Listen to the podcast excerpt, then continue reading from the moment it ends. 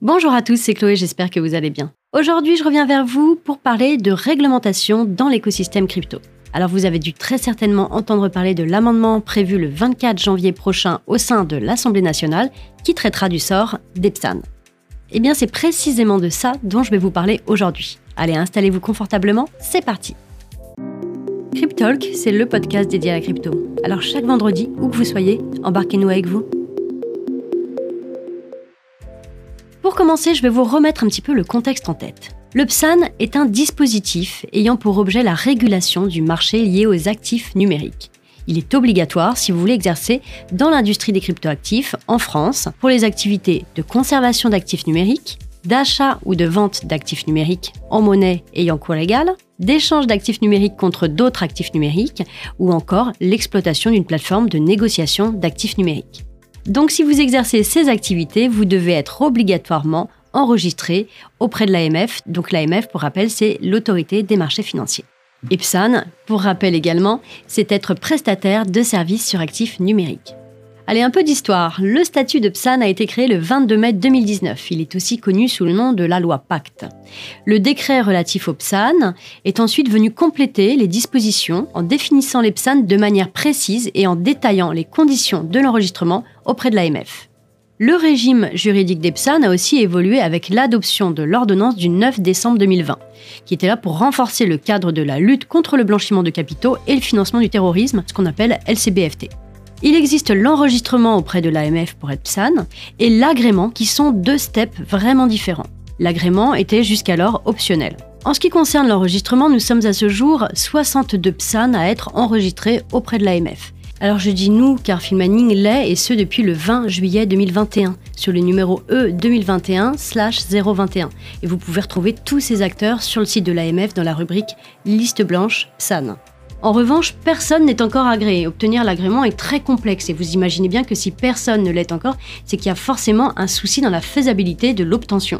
Pour ce fameux sésame, il faut que la société en question ait pas mal de ressources financières, donc des fonds propres importants, ou une responsabilité civile, donc c'est ce qu'on appelle une RC. Or, dans notre domaine, l'assurance n'existe pas. Personne ne souhaite assurer notre écosystème, vu que c'est trop dangereux et dit trop volatile. En ce qui concerne le sujet des fonds propres, il faudrait donc lever des fonds comme le font de nombreuses sociétés dans d'autres domaines, mais pour le moment, on va pas se mentir, avec l'actualité du marché, c'est un peu compliqué en plein bear market.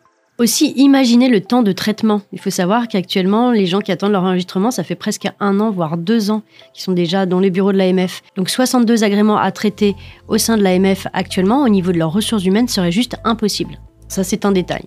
Puis il y a Mika qui arrive. Pour nous, la question était réglée dans nos têtes. On se prépare à Mika et on y va. La loi Mika, pour rappel, c'est le fait d'uniformiser le cadre réglementaire de façon européenne, et ce pour l'ensemble de l'écosystème crypto.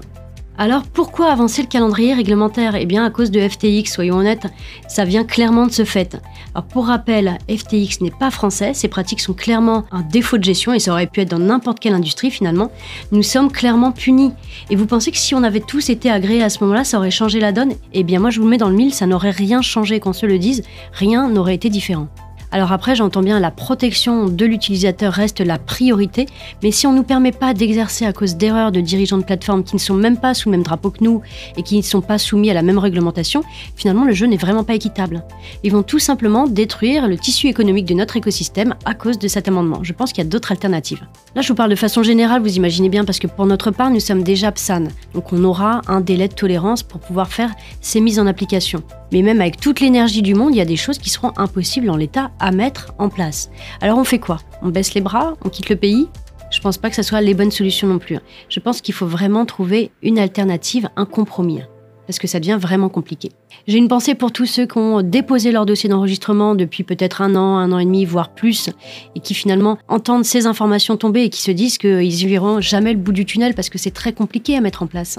Pour euh, l'écosystème, en tout cas pour se lancer dans l'écosystème, c'est vraiment très décourageant. Je ne suis pas sûre, euh, en 2018, quand on a lancé Filmaning, que s'il y avait eu toutes ces contraintes-là, on aurait eu autant d'énergie euh, à déployer nos services. Il y a tout ce volet régulation, mais on a aussi et surtout notre business à faire tourner. On se retrouve à passer des heures et des heures sur des activités qui, au final, ne sont pas notre véritable cœur de métier. Alors oui, certes, on n'a pas le choix, on s'entoure en recrutant et encore et encore des profils de type compliance, qui ne sont pas simples à trouver d'ailleurs, et qui sont des énormes coûts financiers.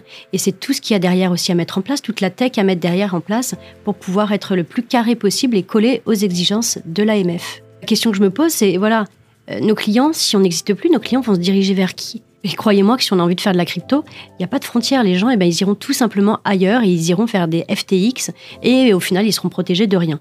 Donc je pense qu'il est vraiment essentiel de trouver un compromis qui sera intelligent et faisable et ce, dans les meilleurs délais. Alors comme je vous l'ai dit en intro, le 24 janvier prochain pourrait être un jour vraiment très très décisif pour l'écosystème crypto. Le Sénat pourrait voter l'obligation de l'obtention d'un agrément supplémentaire pour les demandeurs de l'enregistrement PSAN. Ça pourrait être très très grave pour l'industrie crypto et en tout cas un gros frein, mais pas que, ça pourrait être compliqué aussi pour les utilisateurs de nos plateformes. Je me répète, mais rien que l'enregistrement, déjà, PSAN, c'est des coûts assez conséquents, c'est beaucoup de temps, il faut se faire accompagner, sinon c'est très compliqué. Il faut penser à redimensionner euh, les équipes, surtout dans les pôles euh, compliance et euh, toute la tech. Le compliance, c'est vraiment le cœur du dispositif, c'est des postes qui coûtent très cher, donc il faut du développement pour mettre toutes les applications des demandes AMF. Donc il faut beaucoup, beaucoup de temps et d'énergie.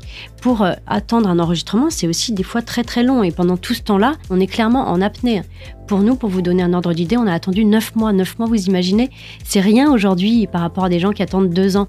Pour la petite info, le ministre de la Transition numérique, donc Jean-Noël Barrot, n'est pas du tout favorable au nouvel amendement. Il pourrait donc être un soutien qui est non négligeable dans la lutte contre la modification du PSAN. On compte vraiment beaucoup dessus. Nous avons le soutien également de l'association de la DAN, donc qui rassemble les professionnels du secteur des actifs numériques et des technologies blockchain en France et en Europe. Et donc c'est très important pour nous parce que vraiment ils font office de porte-parole. Donc un grand merci à Faustine Fleuret, la présidente euh, de la DAN. Et de votre côté, n'hésitez pas à soutenir les plateformes françaises euh, que vous appréciez en fait et qui jouent le jeu, qui euh, sont enregistrées, mais qui, malgré toute leur bonne volonté, auront du mal à aller jusqu'à l'agrément. Donc on attend le 24 janvier pour en savoir plus et pour savoir dans quelle optique et dans quelle direction on va aller. Voilà pour ce petit point du jour. J'espère que le contenu vous aura plu, malgré le fait que ça soit pas non plus très très euh, sympathique comme sujet. Mais bon, c'est euh, c'est la réalité du terrain. Moi, je vous souhaite un très bon week-end à tous. N'hésitez pas à liker, partager et mettre en favori si vous êtes sur une plateforme de streaming. Et je vous dis à la semaine prochaine pour un nouvel épisode. La semaine prochaine, je vous annoncerai la sortie de deux nouveaux projets sur la plateforme Filmaning. Et pour la petite info, sur le premier trimestre, on va vous sortir six nouveaux projets. Voilà, c'est dans les bacs, c'est listé et euh, on vous déploiera ça au fur et à mesure du temps. Voilà, moi je vous dis à la semaine prochaine. Ciao, ciao. Ah oui, j'oubliais, à partir de lundi, vous allez recevoir par mail des informations concernant des nouvelles machines de minage qu'on vous met à disposition et vous aurez en fin de mail un déstockage des machines que nous avons proposées tout au long de l'année. Donc voilà, restez connectés, n'hésitez pas si vous avez envie de miner de la crypto, ça sera le moment.